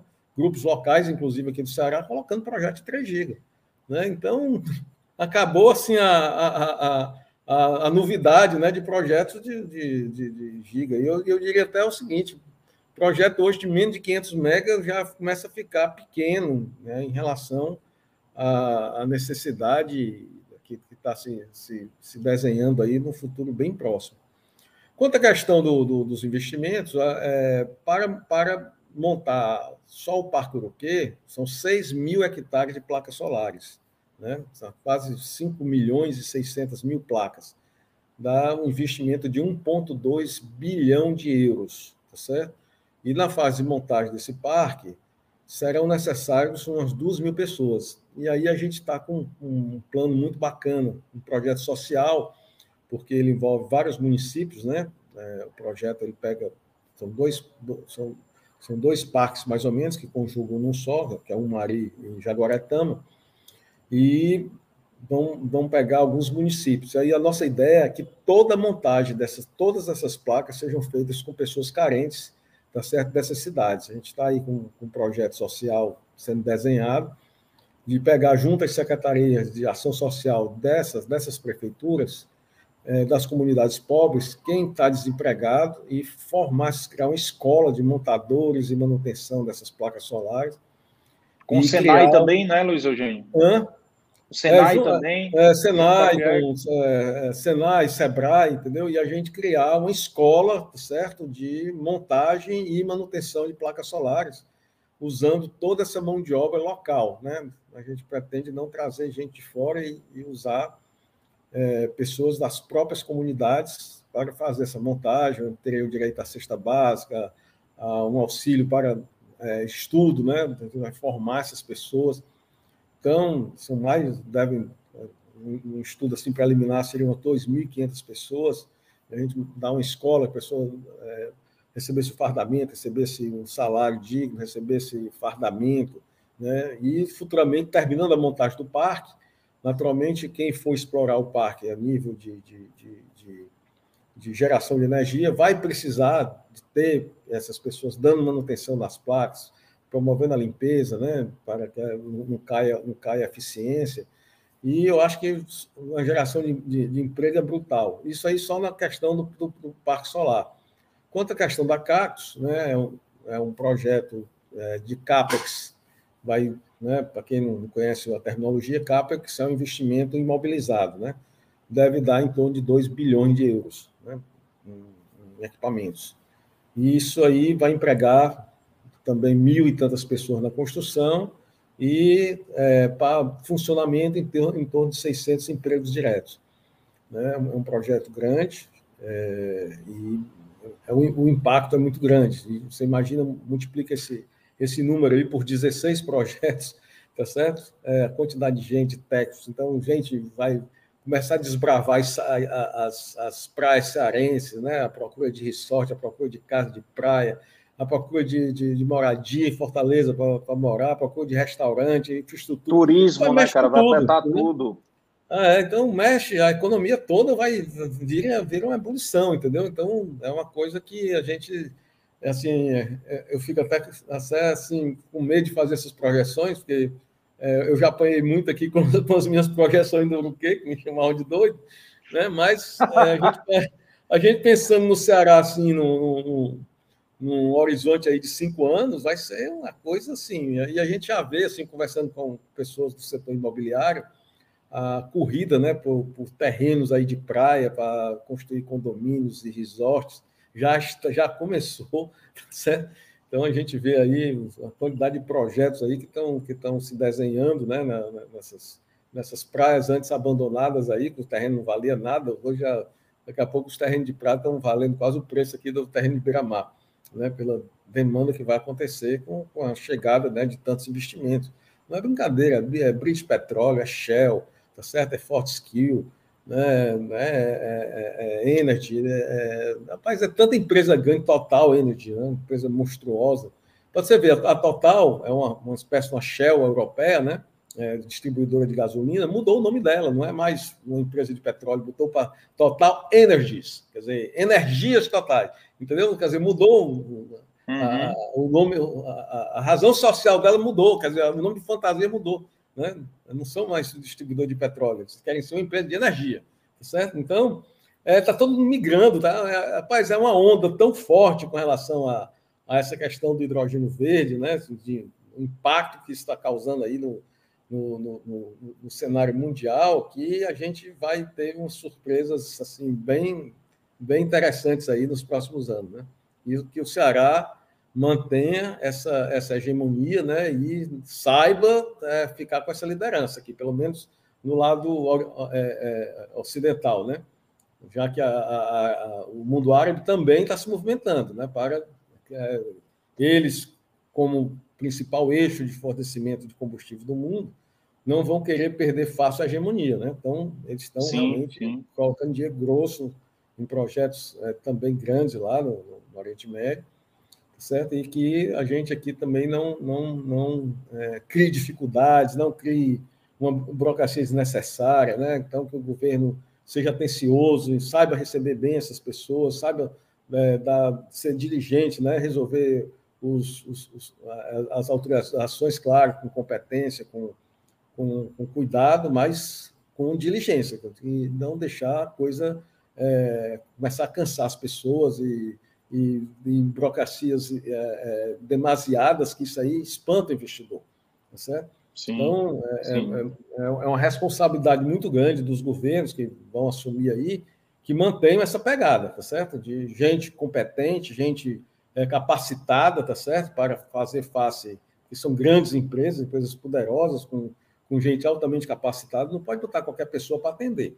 tá certo? Para conversar com essas pessoas, pessoas que, que não, não estejam habilitadas. Né? Então, o governo, o, o, governo que vai assumir aí o próximo ano tem que manter essa pegada né, que o atual, o atual governo conseguiu montar na secretaria, né, do comando do Maio Júnior aí, está fazendo um trabalho fantástico, né? um trabalho exemplar de, de uma tecnologia completamente nova, né? de uma coisa inesperada, e eles estão realmente fazendo, contratar a McKinsey, as melhores consultorias do mundo, fizeram um, um, um, evento lá no Centro de Convenções, né? de, de, de, de uma análise é, é SWOT, com, com planejamento, juntando empresários, governo, academia. É um negócio assim de você ficar arrepiado, entendeu? De, de, de rapaz, isso aqui não é Ceará. Conversando com alguns colegas, né, investidores lá que estavam presentes, ele disse, rapaz, é difícil de ver no mundo um negócio desse, onde o governo promove um evento, tá certo? Um centro de convenções, bota aqui gente da melhor consultoria do mundo, que é a McKinsey, tá certo? Junto com os investidores, junto com, com, com o técnico do governo, para estudar os caminhos, desenhar os caminhos.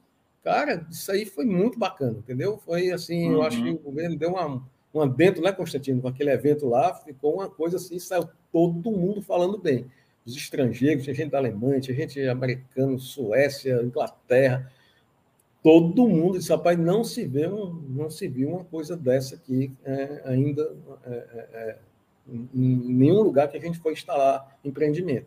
Então, que os governos que assumam mantenham essa pegada, não deixem cair o nível de, de serviço e de credibilidade, para que esses 16 projetos sejam implantados, né? Não fiquem só um, acaba é, é, ficando só um sonho e uma boa parte dele diz, venham a desistir por questões nossas. Isso aí não pode acontecer. Né? Então, cuidados que a gente tem que ter. Tomara que os próximos governos, Luiz Eugênio, mantenham pessoas como o Constantino, né? pessoas né? técnicas for, extremamente se capacitadas. De, de, de, cargo político, de apadrinhamento, é, aí, aí, não vai. Acaba, acaba, tem acaba, gente, acaba. gente competente no governo para realmente é, é, dar toda a, a, diligência que é, os projetos desse tamanho exigem. Não é brincadeira, a empresa chegar aqui, botar 5, 6 bilhões de dólares no negócio, tá certo? E, e ser preso na burocracia, passar não sei quanto tempo para aprovar, uma, às vezes, uma besteira, tá certo? Uhum. Eu mesmo na Uruquê, eu sofri muito. Uma, uma torre para fazer medição solar é uma torre de um metro e meio de altura, tá certo? Com um cercado de dois por dois. Precisava mandar técnicos lá no interior para poder dar autorização do meio ambiente para botar uma torrezinha dessa para fazer medição solar, meu amigo. Pelo amor de Deus, tá entendendo? Então é, é, é uma coisa assim que impensável, né? É, da, da, eu, eu, pensei, eu estava brincando aqui com um amigo meu, rapaz, se botar um curral, tá certo? O impacto ambiental de um curral é maior do que uma torre dessa, que é um cercadozinho de dois por dois com uma torrezinha de dois metros e meio de altura tá certo? Com, uhum. com, com, com, pedrisco, com brita lá, tá certo? Isso aqui é a torre de medição solar. Aí precisa é. de uma autorização do governo, mandar um técnico lá no local para fazer inspeção. Um curral, o impacto ah. ambiental é muito maior. As, as, as, vacas pisoteando ali, né? É, é, é, botando dejetos ali naquele espaço. Qual, qual, qual o impacto ambiental pior? Tá entendendo? É. Um curral ou uma, uma estação de medição solar? E precisam ir um técnico lá no local para provar, entendeu? Então, Rapaz, é, é, são, são coisas assim incoerentes, sabe? Sem, sem lógica, sem justificativa. Né? Então, a, a, a, o governo ele precisa é, é, desburocratizar aquilo. Claro, de novo, que tiver que ter segurança, que tenha, mas tem coisas ilógicas, tá certo? Coisas que não têm lógica. Né? Então, a gente precisa desburocratizar, facilitar a vida do, do, dos investidores. Os caras estão vindo aqui botar dinheiro, dinheiro grosso, podiam estar lá comprando iate, jatinho, passeando, estão botando dinheiro aqui dentro tá certo? É. Gerando emprego, gerando riqueza, gerando impostos, tá certo? E o empresário, né, como é, é, é muita gente acha que é, é, é, o sugador da, da, da, sociedade, é aquele que corre o risco, não tem nada fixo, não tem salário, não tem décimo terceiro, ele só pode tirar da empresa depois que pagar todo mundo, o que sobra que é dele, entendeu? Então, Cara, esse, esse pessoal é, é, o que faz a economia girar, meu amigo. É o que faz o, a, a, onde saem os impostos, onde saem as riquezas, de onde saem os empregos. Então tem que receber esse, pessoal que está vindo para cá de braços abertos, né, tapete vermelho, tá certo?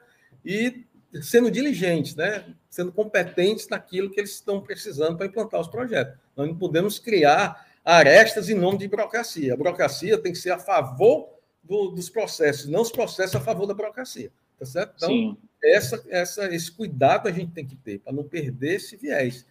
Começa a cansar, daqui a pouco, rapaz, eu vou para a Arábia mesmo, porque lá estão me dando mais coisas, porque o, o, dinheiro migra onde tem facilidade, tá certo? Onde tem uhum. mais, mais, mais condições, né? É, o capital ele vai estar onde, onde, onde dá, dá condição para ele estar. Se não tiver segurança jurídica, se não tiver é, diligência do, do, governo, se não tiver é, é, gente competente no, nos locais, é, fornecimento de mão de obra, tá certo? Ele muda, né? E muda rápido, tá certo? Então a gente não pode deixar que isso aconteça. Com certeza. E, e uma das coisas aí que você falou, e aí eu já vou até dar um exemplo aqui legal. Você falou aí do, do projeto da, da, da Uruquê. Cara, eu estou lembrando aqui uma, uma, uma, frase antiga né, que a gente ouviu, não, eu não me lembro, quem puder aí lembrar, se vocês lembrar, o sertão vai virar um mar de placas solares, né, Luiz Eugênio? É vai virar, vai virar um mar, né? Sempre falavam, né? O sertão vai virar mar, o sertão vai é. virar mar e vai a virar profecia, realmente. A profecia está se realizando. Está se realizando. E eu acho que o governo do Estado poderia era fazer uma comitiva na Embaixada da Arábia Saudita, do Emirados Árabes, e fazer uma proposta. Rapaz, vamos transformar o dólar de vocês preto, sujo, em dólar verde. Vem investir aqui no Ceará. Né? Venham trazer para cá os projetos aqui. O Ceará, com certeza, tem um potencial muito maior. Né? Então, assim, e concordando com você, né, o empresário que move os governantes se fossem inteligentes, eles agradeceriam todo dia os empresários, porque quem gera os impostos para pagar o peso do governo, os salários do governo, são os empresários, os pequenos, micros empresários, médios e grandes empresários, né? E o governo, eu sou muito de uma teoria, Luiz Eugênio, que o governo, quanto menos ele se meter, ele ajuda mais.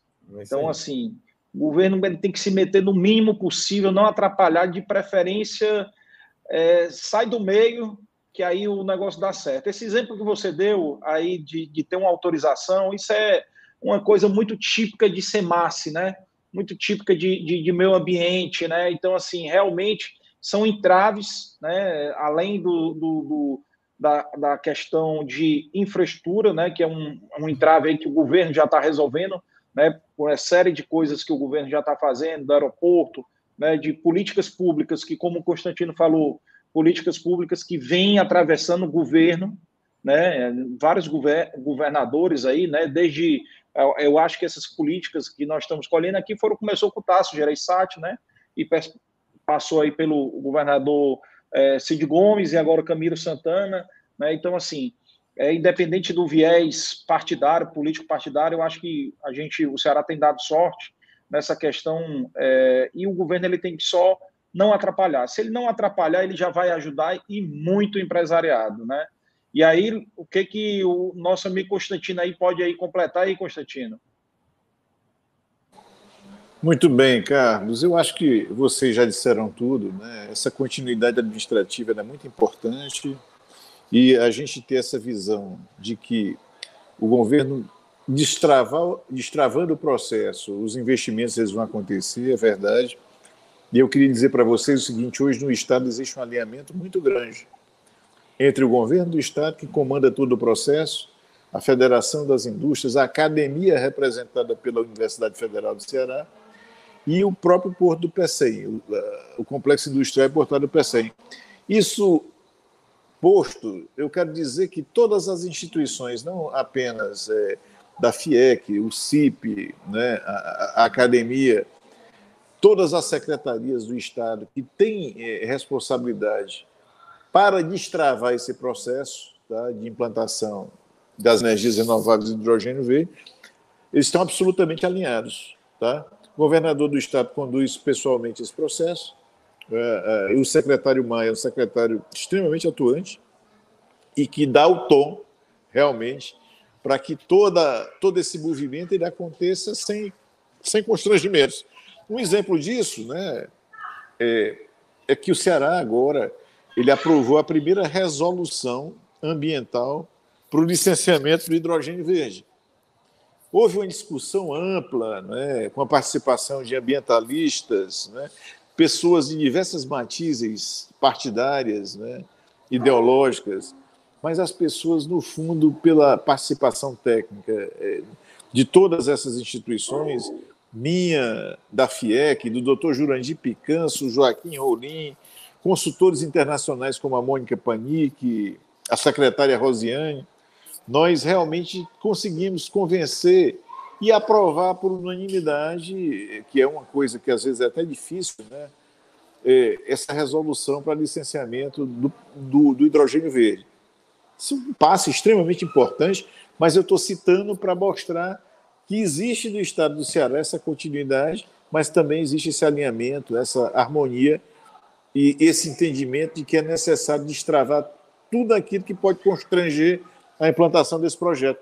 Luiz Eugênio colocou muito bem, e você também. Tá? É, eu acho que essas são as minhas considerações, vamos dizer assim, é, finais sobre esse processo. Agora, eu gostaria de dizer o seguinte: né, é, foi citado né, o envolvimento de. O Eugênio citou esse grande evento que a gente produziu, realmente de nível internacional, coordenado pela McKinsey. Eugênio, eu queria também falar que, junto com o Domus, está o Banco Mundial, né, o Banco Mundial que participa do processo também de desenvolvimento do hidrogênio verde no Chile. Está a GIZ, que é a Agência Alemã para Cooperação e Desenvolvimento né, é, é, é, Tecnológico, que é o órgão escolhido pelo governo alemão é, para conduzir o processo de hidrogênio verde, está conosco nesse processo, nos ajudando a definir políticas públicas e configurando toda a, a cadeia do hidrogênio verde no estado do Ceará.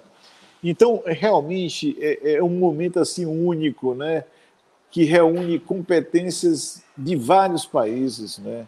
E nós estamos dando exemplo, não, não só para o Brasil. É, é, até engraçado, porque, por exemplo, a GEIZ, que é essa agência internacional para a, a, a colaboração tecnológica lá da Alemanha, ela nos pediu para utilizar é, é, o nosso termo de referência, todos os estudos que nós desenvolvemos, para o próprio governo federal. Ou seja, o Ceará está dando exemplo para o Brasil e também para o mundo, porque existe uma vontade política, um engajamento e um alinhamento que harmoniza esse processo. Isso é muito importante. Carlos. Luiz Eugênio, quer fazer alguma contribuição? Não, é, é, como assim, considerações finais, né? Eu, eu me sinto assim feliz, né, em, em ter, ter, acertado assim na, na, na digamos assim, numa visão, né, de futuro. E a gente vê assim se concretizando um sonho, então dá um, uma realização pessoal muito grande, né? E ao mesmo tempo que eu fico vaidoso com, com o nosso estado, tá certo, de, de ter é, digamos assim, aberto esse flanco, né? E poder capturar é, uma oportunidade desse tamanho, né? Coisa assim impensável. Eu acho que quando o Brasil acordar para o que está acontecendo aqui, nós vamos, nós vamos ter assim, é, é, é vamos, vamos, vamos ter assim admiradores, né, do povo cearense em todo o mundo, tá certo? Então, é, eu acredito que a gente vai, vai conseguir fazer, levar a bom termo essa necessidade, né? Nós estamos trabalhando e, e eu, eu, gosto muito das coisas que têm propósito, sabe, na vida. Porque se você olhar só para o dinheiro, a, a, coisa às vezes é, desintegra para um lado ruim. Né? Mas o propósito é fantástico. Nós estamos, além de, de atrair esses investimentos, nós estamos resolvendo um problema do planeta. É um negócio muito bacana Total. isso aí. Por qualquer ângulo que você olhe, né? Pô, nós estamos fazendo a descarbonização do mundo, rapaz. Né? O Ceará está promovendo isso aí no mundo todo. Né? O hidrogênio é um combustível que vai, que ele vai é, é, movimentar os carros, mas também vai ser a fonte geradora de energia, né? Nós vamos produzir eletricidade que o mundo vai usar, né? Porque o hidrogênio ele é, é energia em forma de gás, né? Então, tanto para carro, para foguete, para avião, para navio, né? Para é, é, é acender a lâmpada da sua casa, tá certo? Então, tudo, tudo sem, sem gerar poluição, tudo limpo, né? Então, é assim, é um propósito maravilhoso, assim, você ter uma descarbonização no mundo, né?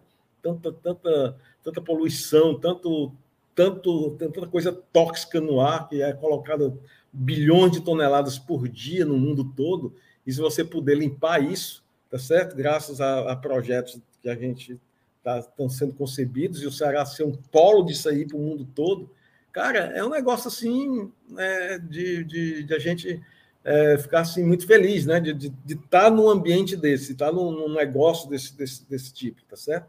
De estar tá podendo contribuir, né? Com, com, com, a, com, a, com um propósito tão bonito, né? Então, além, claro, do êxito empresarial que ninguém ninguém vive sem isso, mas é, qualquer, qualquer ângulo que você olha, geração de emprego né, de todos os setores, você reverbera riqueza para todo canto, para o setor de turismo, para o setor de construção civil, para o comércio, para a indústria, para, para a agricultura, né, para, para surge demanda de, de, de, todo tipo, né, para você ter é, é, é ambiente melhor é, de, de social, né, acabar com, com as comunidades pobres. A gente vê tanta coisa assim, bacana que esse, que esse dinheiro do, do, do, do, hidrogênio verde vai fazer. Né? Tomara que não seja igual ao petróleo, que você vê, infelizmente, os países que, que têm muito petróleo, o dinheiro não chega para o social, né? É, há uma é. concentração, é. você vê a Venezuela, você vê. Não chega na é, ponta, né? Não chega na ponta, você vê o mundo árabe, né? Fica aquela, uhum. aquela turma todo dia, aquela,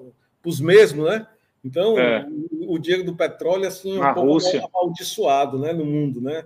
Você uhum. vê que ele não gera benefício social. E que a gente uhum. trabalhe o hidrogênio verde não, não, não aconteça isso. Né? A gente, é, que, que esse propósito de, de, uma coisa tão bacana de descarbonização também chegue, né, é, leve esse impacto de mudança de vida para as pessoas. Tá certo? E eu acredito que a gente vai, vai conseguir isso. Legal, amigo. E assim, é, uma das coisas que eu, eu fico imaginando, né? Assim, você deu aí exemplos aí como a gente, pô, como seria a gente ficaria feliz, né? Com essa mudança, limpando o mundo, né? E, e, e o Ceará tendo um papel importante nessa nessa nova economia. E aí eu fico pensando, pô, já imaginou se a gente começasse transformar o querosênio de aviação pelo hidrogênio verde, que os aviões fossem, né, utilizassem o hidrogênio verde como combustível.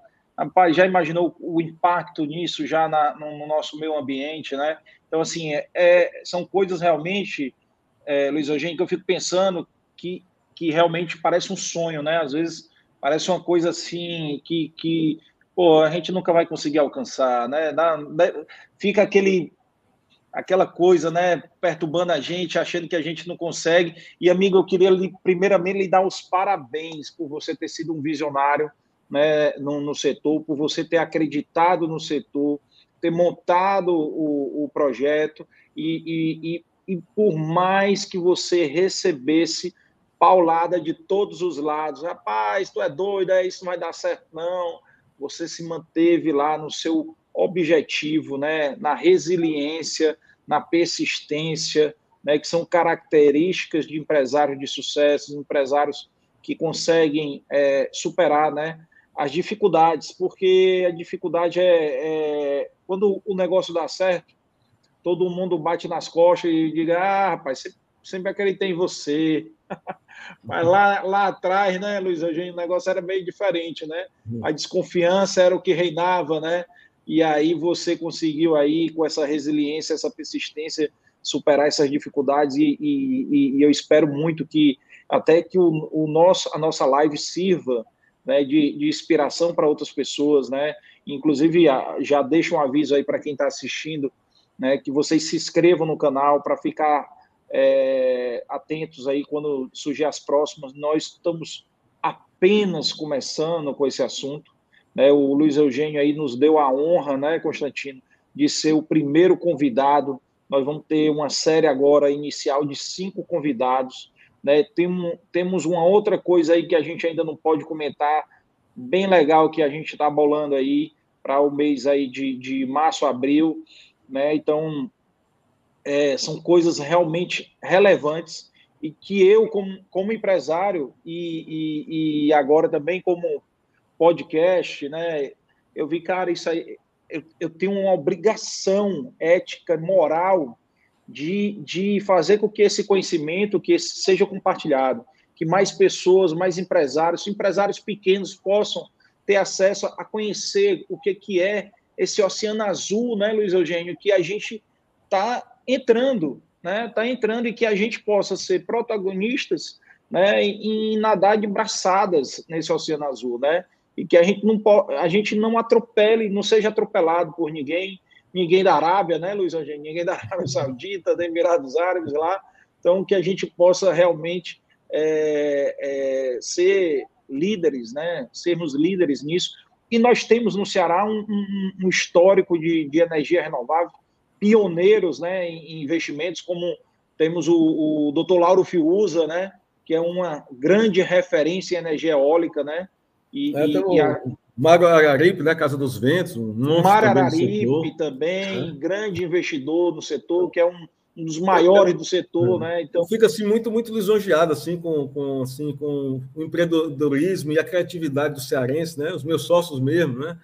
É, os, os, dois projetistas, né? Do, do, parque, né? São eles, os dois têm sobrenome Braga, mas não, não tem nada a ver parente um com o outro.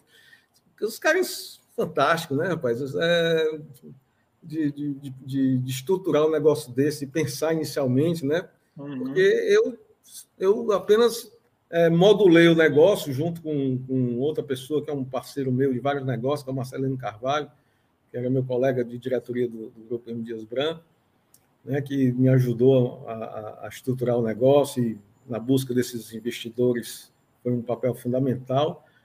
Mas, assim, a, a concepção técnica né, de, de, é, cearense, né? então, nosso, nosso, nosso conhecimento técnico é todo daqui do Ceará, tá certo? Então, é, ninguém foi buscar ninguém de fora, né? nem, nem de São Paulo, quanto mais do exterior. Né? Toda a nossa, a nossa tecnologia nasceu aqui de, de, de dentro, de gente aqui de dentro do Ceará, né? Eu tenho duas empresas assim, de alta tecnologia, uma é a Cactus, outra a Fertsan, que é uma empresa também de, de tecnologia na área do agro, e tudo veio aqui do Ceará, cara. E, e engraçado que, assim, é, é, onde a gente chega, e, e, e, hoje a tecnologia da, da Fertsan, por exemplo, na área do agro, que é, é outro tema apaixonante, a gente chega para apresentar assim, em seminários, em grandes clientes. Isso aqui, vocês trouxeram de onde? De capaz do Ceará. De como no Ceará? Uma tecnologia dessa do Ceará. Quer dizer, todos os nossos projetos, né, de concepção, tudo foi, foi, foi, foi de gente daqui, local, tá entendendo? Então, é um, é um negócio bacana, viu? É um, o Ceará realmente é um. É um é, é, é, é, o judeu brasileiro, né? É um povo que de é. terra pobre, né? mas que com a é. criatividade, com a competência, com a coragem, com a resiliência, né? sabe enfrentar as coisas e vencer e lutar, né? A gente vê outros, outros, outros lugares aí, as pessoas acomodadas, entendeu? Assim, uhum. né? você vai falar da inovação para um, um em, em, em, algumas áreas, né? Então, rapaz, não, tá aqui esse feijãozinho com arroz, entendeu? Já o cearense, uhum. o cearense ele tem esse, esse negócio do sangue, essa inquietude, talvez pela própria situação da, da terra pobre, né, de, de poucos recursos naturais, tem que buscar é, na, na, base da criatividade, né, você vê o humorismo na, nacional comandado por cearense, né, então é um povo com espírito muito muito diferenciado, né, um povo acolhedor, Você... né, é realmente é um negócio bacana. Você faz parte, Luiz Eugênio, do plano cearense de dominação do mundo. né? Você lembra lá do plano cearense e é por esse. Ó, esse nome aqui tem tudo a ver com você, ó, com o seu projeto. Eu, eu quero ser o doido que vai dar certo. é, entendeu? Então, assim, é, dei valor, dei valor, dei valor realmente, dei valor a essa sua iniciativa, né? Dei valor pessoas, né? Dou valor, na verdade, a pessoas como você, como Constantino, que são pessoas que estão pensando fora da caixa, né, pensando num, numa nova economia. Constantino, que veio aí egresso da Petrobras, né, Constantino? Então, assim, veio aí exatamente do, do, do dólar, do dólar sujo, né, Constantino? Do dólar é. sujo aí. Então, pensando já nessa, nesse novo modelo, e isso aí, cara, encanta bastante a gente. Eu, eu particularmente, eu, eu comecei a conhecer o, o, hidrogênio verde através do Constantino, que teve no podcast aqui, e, e começou a abrir, o, o a minha mente para o hidrogênio verde, comecei a pesquisar e conversando direto com o Constantino e os projetos, né, Constantino? Nascendo aí ideias gigantescas aí, E, e, e, e uma das coisas aí é o que está na minha cabeça é exatamente esse plano cearense de dominação do mundo. Eu quero ajudar. Eu quero ajudar os cearenses a dominarem o mundo. Né? Vamos começar a dominar o mundo fornecendo energia para o mundo, né? né? A Rússia não domina a Europa fornecendo energia, né? o gás. Pô. Mas a gente, é, a gente é pacífico, a diferença é essa também. E o cearense é muito receptivo. Né? E eu acho que todos esses estrangeiros que tiveram aqui e o pessoal do sul, das empresas que tiveram aqui, notaram isso, né? Então eu acho que isso é, é o importante, é o, o grande diferencial do Ceará. Né? E, e você falou uma coisa bastante interessante, Luiz Eugênio, que realmente o Ceará tem uma característica de, de ser o, o cearense o judeu, né? Que realmente tira leite de pedra, cara. Tira leite de pedra aqui. A gente faz milagre, né? A, a agricultura no Ceará também faz milagre, cara. Faz milagre. E nós recebemos agora recentemente no podcast o Carlos Matos, que foi secretário de Agricultura do Estado do Ceará por oito anos, né? E, e, e, é encantador, cara, ver esses projetos, ver essas ideias nascerem aqui né, e poderem crescer aí para o mundo todo, né? Constantino, você ia falar, amigo? Não, é apenas é, é, é para dizer que realmente a criatividade do cearense ela decorre disso. Eu acho que a dificuldade que a gente teve que enfrentar é, nos desenvolveu a ponto de fazer com que é, é, nós tivéssemos essa, entre aspas, pecha de judeus brasileiros, mas no sentido de superar dificuldades. É isso aí, Carlos. Eu acho é que você está de parabéns por essa iniciativa. Né? Eu acho que você colocou algo. O podcast vai vir com outras surpresas, né? E de repente você não pode revelar agora, mas que vão ser muito boas, né? Tenho certeza. Parabéns, viu, Carlos? Parabéns pela iniciativa. E Eugênio, rapaz, olha, eu te conheço há muitos anos e realmente a tua veia e o teu DNA empreendedor é surpreendente. Parabéns também. E, e, conte com a gente aqui, viu, Luiz Eugênio? Conte com, com, com o podcast, conte com o Dei Valor aí para a gente é, aumentar mais ainda o alcance dessas informações. E antes de, de encerrar, pessoal, assim, olha para você ver como o assunto é tão gostoso, flui tanto, né, que a gente tinha programado de fazer uma live de uma hora, né? Estamos com uma hora e meia aí, quase uma hora e quarenta aí de live, tá? mas realmente o assunto é, é muito rico e, e, tem muito pano para manga, né? E aí eu queria só, antes de encerrar, passar aqui no chat aqui, que muita gente aqui conversou aqui. O Carlos Peixoto, nosso pro, no, no, o Carlos Peixoto vai ser um dos nossos convidados aqui também, deu boa noite. É, o Alessandro Damasceno, né, o hidrogênio verde realmente é uma oportunidade para o nosso Ceará. A Karen, é, Loris Karen, também José Carlos Freitas Braga, o hidrogênio verde é o petróleo do século XXI. Parabéns a Cactus, a Uruquê e ao Ceará. Né? Jô Cowling, a guerra acelera o hidrogênio verde, assim como a pandemia acelerou a vacina. Corretíssimo também. Marcelo Marinho Silva, parabéns, Eugênio, e aos sócios envolvidos dos projetos Uruquê, Cactus Offshore vinculados. Evandro Studart Filho, o hidrogênio verde tem realmente um grande potencial, traz um grande desafio relativo à infraestrutura, mas vai dar certo. E Marcelo Marinho também, entendemos aqui que o Ceará será, nos próximos 10 anos, o, o vale do hidrogênio verde do Brasil, inclusive da Latam. Olha aí, tomara. Carlos Peixoto, obrigado aí pela sua audiência, amigo. Marcelo aqui, parabéns, Constantino. Alessandro Damasceno, é, vale lembrar que a UFC está próximo de inaugurar um laboratório focado no hidrogênio verde. Sim, esse projeto vale ressaltar que o governo do estado, junto com a FIEC, né, o Ricardo Cavalcante está fazendo um excelente trabalho né, nessa área do hidrogênio verde. É, falou bastante, ele é um cara altamente empolgado, e isso é, é, é muito bom. O Luiz Eugênio conhece aí de perto aí, o Constantino também. E, e, é junto com a academia, né, junto com a UFC. E é extremamente importante isso também para a gente um, é, o Carlos Peixoto, uma parte do investimento é a importação de tecnologia, equipamentos e assistência técnica. Né? O Luiz Eugênio falou, né? o que puder fazer aqui, né, Luiz Eugênio, o que puder comprar daqui será feito, né? Agora, a gente sabe das limitações técnicas, tecnológicas, né, que o, o Estado tem, que o Brasil tem, então a gente sabe que não vai poder esse investimento todo ser feito aqui, né? Boa parte desses bilhões aí vão ser feitos de fora, vão vir de fora em, em equipamentos. É, o Marcelo falou aqui que o workshop foi muito rico e produtivo. Gostei tá, também unindo as pontas envolvidas neste desafio do hidrogênio verde. Né? O, Carlos, o Carlos falou aqui que o, mais, o que mais impressionou positivamente no contato dele com o governo do Estado foi a transparência e a competência das pessoas. Olha aí, Constantino, isso é para você aí, para toda a equipe lá da secretaria, né, do, do secretário Maia Júnior. Né? Não é sorte, é trabalho e competência. Valfrido Machado, parabéns pela live. Juliano, boa noite. Marcelo, Constantino, não esquecer do PEN, que irá desenvolver as economias do mar do estado do Ceará. O que é o PEN? Eu, eu não conheço. O que é o PEN pode falar aí depois. E o Evandro aqui, muito importante lembrar o aspecto do risco do negócio e das dificuldades sem sentido da burocracia, que foi o que a gente falou aqui também, e a regulação é, de qualquer setor da economia não pode ser feita de forma através de investimentos, com certeza. É, a gente não quer que o governo faça isso, nenhum governo, nem o estadual, nem o municipal e federal. É, eu acho que, que é isso aí, Constantino. O que é, que é esse PEN, Constantino? Olha, para falar a verdade, quem foi que citou o PEN? Foi o Marcelo? Foi o Marcelo. Marcelo não, é realmente Marinho, o. Seu... Pois é, a sigla, sigla eu não conheço, porque a sigla do PEN para mim era a sigla de eletrolisadores de membranas. É uma tecnologia, ah, mas eu acho que ele está se referindo a projeto marítimo, tá? Ah, é, tá. Se ele puder esclarecer marítimo. no chat, é.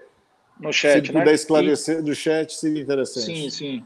E, o, e vale lembrar que essa, esse projeto aí do, do offshore, Luiz Eugênio, que você falou de como sim, tem o que eu ouvi falar, tem uma, uma, uma, parte offshore aqui no estado do Ceará muito propícia, né? Uma, uma faixa, né, Constantino, de 20 quilômetros, né? Que, que tem mar adentro, é, não sei se... É, eu não tenho dúvida, é, se você prestar atenção, a quantidade de kitesurfistas que o Ceará atrai é, atrai exatamente é. pela qualidade dos nossos ventos, pela intensidade, pela constância. E é essa intensidade, essa constância que realmente torna a geração eólica offshore no Ceará uma das melhores do mundo, tá? Se não uhum. for a uhum. melhor. Uhum. Ótimo, ótimo, ótimo. Amigos, eu queria agradecer vocês, agradecer o tempo de vocês. Queria é, pedir para as pessoas que estão assistindo compartilhar com os amigos, com os amigos empresários, grupos, sindicatos que vocês fazem parte, para que esse conteúdo possa chegar no maior número de pessoas possíveis, que a gente possa cada vez mais democratizar o conhecimento do hidrogênio verde e conhecer os casos de sucessos né, que nós temos tanto no Ceará, mas casos de sucesso de empresas que estão vindo para o Ceará, investir no Ceará e e que os outros empresários de outros segmentos possam enxergar uma luz no fim do túnel, que parte desses investimentos podem repercutir nele. Né? O Luiz Eugênio deu vários exemplos aí no turismo, a economia das cidades, a parte imobiliária, muita gente já comprando, estocando imóvel, já pensando já na exploração imobiliária futura. Então, tem um, um, um oceano azul, pessoal, de oportunidades e você tem que aprender aí a, a talvez aí se cercar de conhecimento para você enxergar dentro da sua área empresarial aí qual é o, a melhor saída, o melhor caminho que você tem para pegar. Tá bom, amigos? Luiz Eugênio, amigo, muito obrigado. Muito obrigado. Você quer falar alguma coisa, pode falar, fica à vontade. Não, só, só agradecer né, a oportunidade de esclarecer. Eu acho que é um tema que a população cearense deve começar a se acostumar com ela, entender e se preparar, né?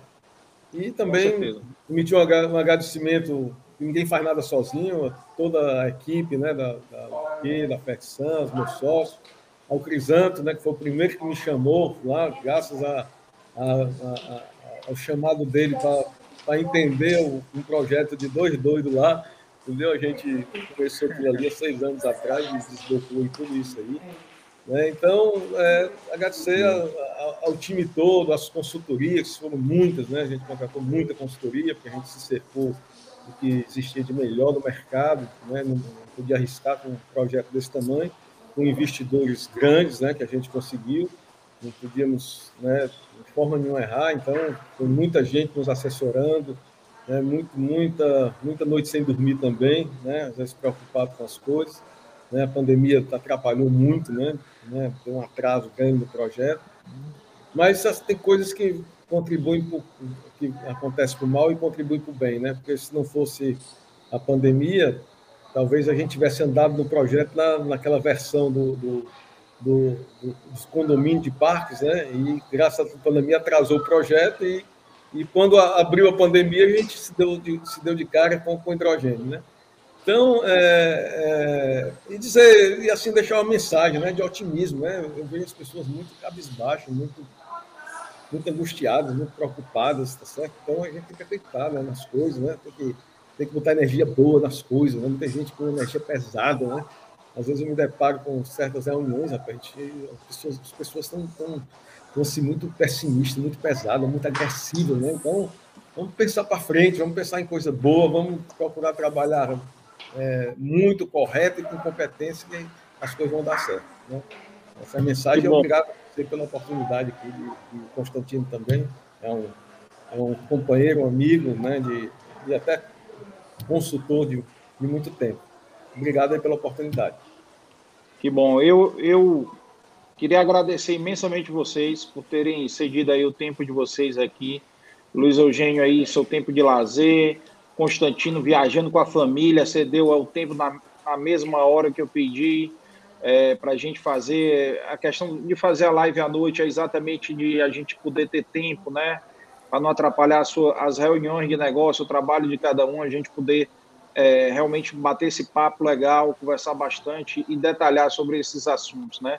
Então, assim, é, muito obrigado, Luiz Eugênio, muito obrigado, que o seu exemplo é, realmente seja um exemplo que, que prolifere aqui no estado, que várias pessoas comecem a pensar, né, como você, né, dentro de, pensar fora da caixa, que comecem a ser chamados de louco, né, por estarem pensando em algo tão inovador, disruptivo, né, como você foi, né, então, e, e, e, que isso aí sirva de combustível para as pessoas.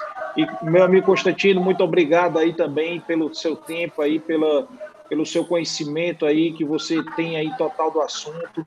Nós ainda, ainda vamos ter outras lives aí, viu, Luiz Eugênio? Eu e Constantino aí, vamos ter outras lives. Contamos com a sua audiência também aí, para a gente conhecer um pouco mais dessas outras empresas que estarão aqui com a gente. E convido a todos aí, quem está acompanhando, a seguir o nosso Instagram, que toda a agenda, toda a agenda vai ser publicada lá no Instagram, né? vai ser publicada também no YouTube. A gente vai. Essa aqui foi a primeira da, da, das lives que nós vamos fazer, das cinco lives, e nós vamos também colocar o conteúdo das lives no, no próprio Instagram também, porque a nossa ideia aqui no, no podcast, Luiz Eugênio, é compartilhar o conhecimento. Né? Não é ter exclusividade do conhecimento. Então, é que esse conhecimento chegue no maior número de pessoas possível. Então, muito obrigado a vocês. Queria agradecer imensamente que a gente possa realmente construir uma nova economia. Obrigado, Carlos, e muito boa noite para você, para o Eugênio e para toda a audiência aí do podcast. Obrigado. Valeu, um abraço, até mais, boa noite. Bom final de semana para todos. Para todos.